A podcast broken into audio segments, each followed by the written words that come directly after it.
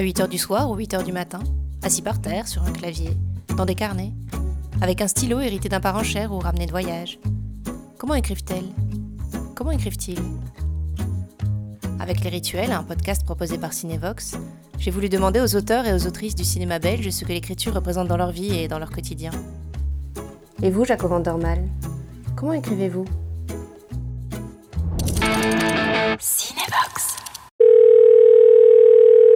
Bonjour Jaco. Est-ce que vous écrivez en ce moment? Oui, j'écris en ce moment. J'écris en ce moment. J'essaie d'écrire tous les jours. C'est sur le monde des rêves. Et c'est un scénario qu'on a commencé avec Thomas en 2016. Donc là, on est à 4 ans à peu près de écriture, décantation, réécriture, etc. C'est un laps de temps classique pour vous quand vous écrivez un long métrage? Ben, j'écris, lentement. La partie de l'écriture du scénario, j'adore. C'est peut-être pour ça que j'écris aussi longtemps, mais c'est aussi ce qui, pour moi, est le plus important. Si le scénario est bon, après tout le reste, c'est facile. Le tournage, c'est facile. Le montage, c'est facile. Si le scénario est moyen, ben, le tournage, ça va être un, un enfer et le montage, ça va pas aller. Donc c'est pour ça, je pense que c'est vraiment dans le scénario que l'essentiel euh, se fait, en tout cas que les idées, les sensations aussi sont les plus claires. Et j'écris effectivement longtemps, je réécris, euh, je doute, euh, je laisse parfois décanter, je reprends. Je suis un peu toujours comme le, le, le facteur cheval devant un tas de cailloux. J'ai l'impression que mon scénario en général, je vois un espèce de tas de cailloux et je vois pas encore le palex idéal que je rêve. Déjà pour Toto, j'ai commencé à écrire à 21 ans, j'ai terminé à 29. Toto, j'avais commencé par l'histoire des enfants, puis j'avais écrit un autre scénario avec un personnage de trisomique, puis un autre, un autre scénario euh, avec un, personnage de vieux, et puis les trois se sont bien mis ensemble, parce que les trois, effectivement, c'était les trous qu'il y avait entre ces trois âges-là. Euh, le huitième jour, ça a été plus vite. Je l'ai écrit en deux, trois ans.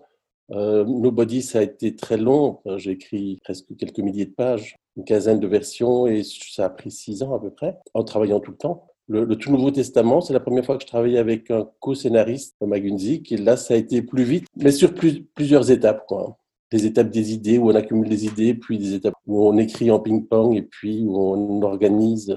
C'est un processus lent, c'est un processus euh, où le temps, euh, en tout cas pour moi, le temps se voit. Quoi. Après avoir passé autant de temps à développer le scénario, est-ce que vous y êtes très fidèle? Le scénario que j'ai en tête quand j'arrive sur le plateau, ben, c'est effectivement des choses qui sont encore assez floues. Je vois des personnages, mais ils sont assez flous. Je vois des, des, cadres, mais c'est plutôt des rapports entre des surfaces, etc. Et, j'entends des sons, mais euh, le travail sur le plateau est un travail qui est beaucoup plus collectif, c'est-à-dire chacun amène quelque chose, et tout d'un coup, c'est un comédien qui est en chair et en os, un, décor qui est fait avec des clous, euh, de, la peinture, c'est un 50 mm et pas un 35, c'est un travelling ou pas. Ou... Et, là, en fait, ça devient une, quelque chose qui est polyphonique et où chacun des collaborateurs amène quelque chose qui forme un tout. Quoi et qui en général mieux, enfin, je trouve toujours mieux que le scénario parce que c'est plus complexe, parce que c'est plus riche, parce qu'il y a plus de niveaux de lecture différents, parce qu'il se passe plus de choses à la fois et plus de choses où je ne saurais pas tout imaginer.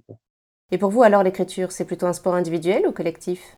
Quand j'écris tout seul ou quand j'écrivais tout seul ou quand j'écris tout seul, je dois vraiment me mettre une discipline. Euh, je dois écrire trois heures par jour avec des horaires et je dois écrire au moins trois pages par jour et rester assis trois heures. Et c'est à force de faire ça que ça vient. Euh, le travail avec un co-scénariste, il y a une partie qui est assez jouissive en ping-pong où effectivement, j'aime bien ses idées, il aime bien les miennes. Donc, euh, moi, des idées que j'aurais rejetées, lui les repêche et des idées que lui a rejetées, moi, je les repêche. Et à la fin, on ne sait plus du tout qui a imaginé quoi. C'est quelque chose qui se passe euh, effectivement beaucoup plus euh, sur l'intersection de nous deux. Est-ce que vous vous souvenez de la première fois que vous avez écrit? Oh oui, la, première fois que j'ai écrit, je crois que c'était des contes, je devais avoir euh, 7 ans, 8 ans, quelque chose comme ça. Euh, une pièce de théâtre quand je devais avoir 16 ans. Mais je faisais plus de photos que d'écriture en fait. L'écriture de, scénario, c'est très différent que l'écriture romanesque. Bah, dans le roman, il y a la pensée, la voix intérieure, euh, la, la musique des mots. Le scénario, en fait, c'est la traduction d'une histoire qui va être racontée en images. Voilà, et si on pouvait le dire avec des mots, ce serait pas la peine de faire des films. Donc c'est un travail qui est complètement différent. Des notes qu'on prendrait euh, dans un voyage pour décrire des paysages, mais euh, c'est pas les mots qui sont importants. Là, ce qui est important, c'est ce qu'il y aura après. Comment êtes-vous passé des contes au cinéma? J'ai eu la chance d'avoir euh, à l'INSAS un très bon professeur d'écriture qui s'appelait Franck Daniel, qui venait de la FAMU, qui avait quitté, avec Milos Forman, qui avait quitté la Tchécoslovaquie en 68 et qui est resté pendant quelques années, qui est passé euh, régulièrement à l'INSAS. Il était très éclairant au niveau des structures, au niveau de l'analyse des films et des structures.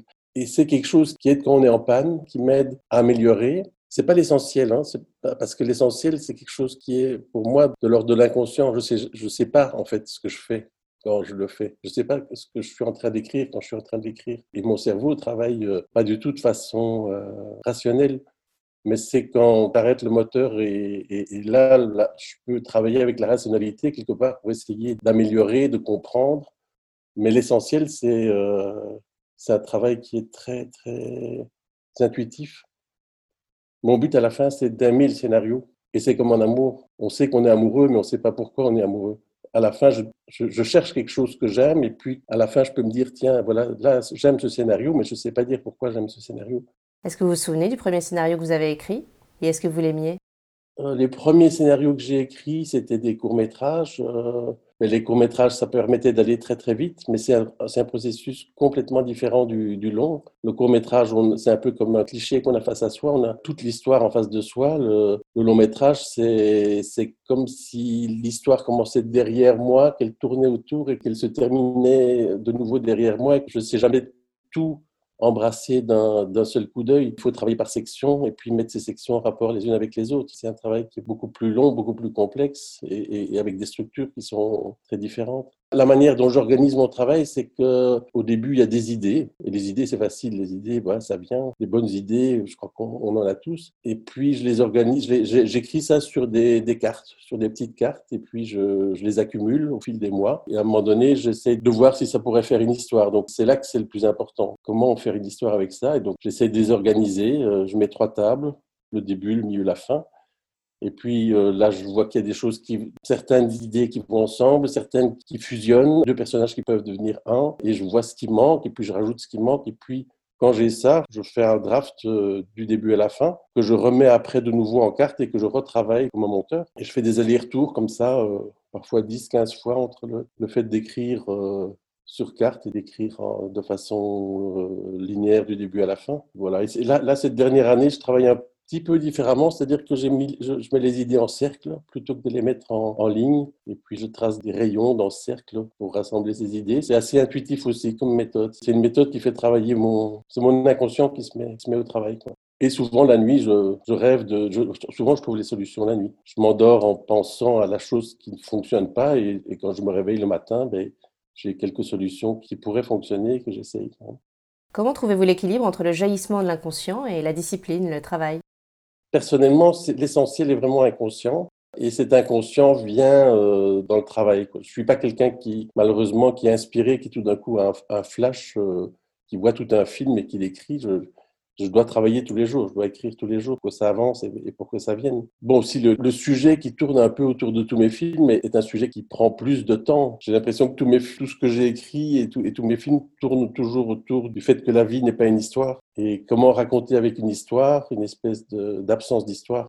Le, fait que dans, dans une histoire telle que j'essaie de les écrire, toutes les scènes sont indispensables, que toutes les causes et les conséquences doivent être claires, et que la fin donne un sens à tout ce qui précède et que l'étrange expérience d'être en vie qu'on a tous et dont je voudrais parler, ben, les plus belles scènes ne sont pas euh, toujours indispensables, les, causes et les conséquences ne sont pas toujours claires et la fin ne donnera pas un sens à tout ce qui a précédé. Donc comment parler de cette absence d'histoire avec une histoire? Je pense que c'est ça qui, pour moi, prend du temps parce que hum, ça doit nécessairement passer par plusieurs couches. Je parle souvent du, enfin mes personnages parlent souvent du danger de scénariser sa vie, du danger de faire une histoire avec sa vie alors qu'elle n'en est pas une du danger de croire qu'on est telle personne, ce personnage-là, euh, et de penser que la vie va vers ça. Et mes personnages sont en général toujours piégés par le fait qu'ils essayent d'écrire leur vie au lieu de la vivre. Où commence l'écriture C'est quoi l'étincelle qui fait un sujet? En fait, je ne sais pas moi-même par quoi ça commence. C'est souvent des sensations, c'est souvent un désir. Hein. Joyce Carol Oates disait cette très belle phrase, elle disait l'écriture c'est comme le rêve, c'est deux processus réparateurs. Et je vois effectivement l'écriture comme un processus réparateur. Le moment où ça arrive, c'est quelque chose qui me fait du bien. C'est des pensées qui me font du bien. C'est ça qui me pousse à commencer en fait. Et quand j'ai ça, ben, je suis encore nulle part évidemment. Écrire tous les jours pendant des mois et des années, c'est tous les soirs un peu comme coller un chewing-gum sous la table et le matin le reprendre et trouver que ça a encore du goût. Euh, l'essentiel de, je crois, pour, euh, il y a plusieurs métiers qui sont comme ça, mais la plus grande capacité, je crois, de scénariste, c'est de savoir sentir encore sur un très très long terme. Les monteurs de cinéma ont ça aussi. Les meilleurs monteurs, c'est pas la technique qui font que c'est les meilleurs monteurs, c'est parce qu'ils savent encore sentir après des mois et des mois ce qu'ils sont en train de faire. Par quoi vous commencez quand vous débutez une histoire? Ça peut, ça peut commencer par des personnages, ça peut commencer par des sensations, mais c'est plus effectivement intérieur. Je crois que ce que j'essaye d'écrire, c'est des, histoires qui sont vues par un personnage, du point de vue d'un personnage. C'est des films qui disent je, et c'est des films qui... On dit souvent que dans, dans, le cinéma, il y a le cinéma de la réalité qui montre les choses comme elles sont, puis le cinéma de l'imaginaire, hein, un peu comme si on disait, voilà, il y a les successeurs de Louis Lumière et les successeurs de Méliès. Moi, ce qui m'intéresse, c'est ce qui est entre les deux, c'est ce qui est euh, la description de la perception. On ne sait pas si c'est la réalité, vu qu'on décrit la perception que quelqu'un a de la réalité et qu'on ne sait jamais ce que c'est la réalité. Et c'est ça qui est intéressant, surtout quand, tu retransmets cette perception seulement avec deux sens, avec les, yeux et les oreilles, et, mais que ça met quand même en éveil tous les autres sens aussi. On peut avoir la chair de poule, on peut avoir l'impression de sentir des odeurs. Et quand j'écris, effectivement, je, je vois des images, c'est pas, me vient pas en mots, c'est des images qui sont cadrées, qui sont euh, en couleur ou en noir et blanc, avec, avec des surfaces, mais euh, ça m'arrive de sentir des, sons, non, de sentir des odeurs, et j'entends des sons bien sûr, mais aussi d'avoir des goûts et des odeurs. Qu'est-ce qui vous nourrit quand vous écrivez?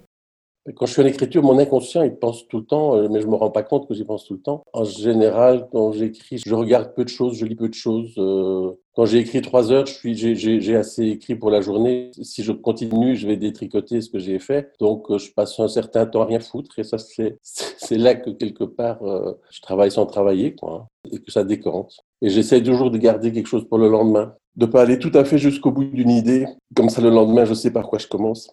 Est-ce que vous pouvez me parler justement de cette discipline? Quand écrivez-vous et avez-vous un endroit de prédilection? J'écris toujours dans les mêmes endroits. Je dois être seul, ça doit être tout à fait silencieux. Je dois pouvoir marcher autour de la table, puis ça vient petit à petit, puis parfois ça ne démarre pas et je dois m'obliger moi-même à écrire les premiers mots. Puis à un moment donné, ça, comment dire, j'ai aussi toujours l'impression que je vais y arriver et toujours l'impression que j'y suis pas encore arrivé. Donc c'est effectivement un, long processus. Le, moment où on sent que le scénario est terminé, qu'il est bien, c'est vraiment les, les 10 derniers pourcents du processus. Pendant les 90 premiers pourcents euh, ben, du temps, c'est l'intuition que ça va être super, mais c'est pas encore super du tout. Donc euh, il y a encore plein de problèmes. Un scénariste compétent n'est compétent qu'au tout dernier moment. Quoi. Avant ça, il, gère son incompétence. Enfin, il, il gère pas son incompétence, mais il gère son ces difficultés. À quel moment vous vous sentez prêt à partager vos projets et à qui les faites-vous lire? Et Je peux parler des scénarios quand ils tiennent debout. Sinon, il y a toujours un risque de parler de quelque chose qui n'est pas encore là. Ça, risquerait de changer la chose, la chose que j'ai euh, inconsciemment. Quoi. Hein. Ce serait comme décrire un bébé qui n'est pas né. Il y a l'intuition, je sens, je sens vers où ça va, mais c'est, mais c'est très peu partageable. C'est partageable quand c'est fini. Quand on travaille à deux avec Thomas, là, évidemment, on, est en ping-pong et, on lit chacun euh, que l'autre écrit. Et ça, c'est régulier. Quand j'écris seul, j'ai, des lecteurs réguliers euh, qui sont des amis bienveillants à qui je fais lire, parfois régulièrement. Hein. Parfois, il y, y, a des périodes où je faisais lire euh, à un ami euh, une fois par semaine, le vendredi, comme ça je pouvais y penser le week-end et recommencer le, le, lundi. Ça, c'est vraiment quand ça commence à prendre forme, quoi. quand il y a quelque chose à lire qui n'est pas le tas de cailloux qui va devenir le, le, le palais du facteur cheval. Je demande à des amis desquels je peux tout entendre et dont je sais qu'ils sont bienveillants avec moi. Et à quel moment vous savez que ce n'est plus un tas de cailloux mais un palais? Mais ça, c'est la partie la plus, la plus mystérieuse et que je ne comprends pas du tout. Le, moment où je me dis, ah voilà, ça c'est beau. Et je ne sais pas pourquoi c'est beau. Mais je me dis, ah c'est beau. Et là, de nouveau, c'est comme tomber amoureux. On ne sait pas pourquoi on tombe amoureux, mais on sait qu'on l'est. À un moment donné, je me dis, ah voilà, là, là, cette scène est belle, là, cette construction elle est belle, là, maintenant, ce scénario, il est beau. Et c'est la même chose sur le plateau, quand on se dit, bah, la troisième prise était vraiment très belle plus que la deuxième et plus que la quatrième. C'est difficile de dire pourquoi, et si on dit pourquoi, ça s'envole. Donc, euh, c'est ce que je cherche. J'ai envie que ce soit beau. Et ça reste très mystérieux pour moi-même. Je voudrais revenir sur vos outils d'écriture. Vous parliez de cartes au début. J'écris avec des moyens euh, un peu pour pas tomber en panne. Quoi. Si l'idée est très courte, j'écris ça sur un, petit carton très petit. Si j'ai plusieurs idées qui pourraient s'enfiler, j'écris ça dans des carnets. Je réécris aussi dans les carnets pour ne pas perdre ce que j'ai écrit sur des petits cartons. Euh, j'écris aussi sur des grandes feuilles euh, qui font la surface de la table où euh, j'écris dans tous les sens. Et puis j'écris aussi à l'ordinateur une fois qu'il y a une linéarité quelque part, un, début, un milieu, une fin qui est apparu. Mais je passe toujours de l'un à l'autre. Je passe toujours de, l'écriture sur ordinateur et, et de façon linéaire à une écriture sur petit carton qui bouge les uns par rapport aux autres.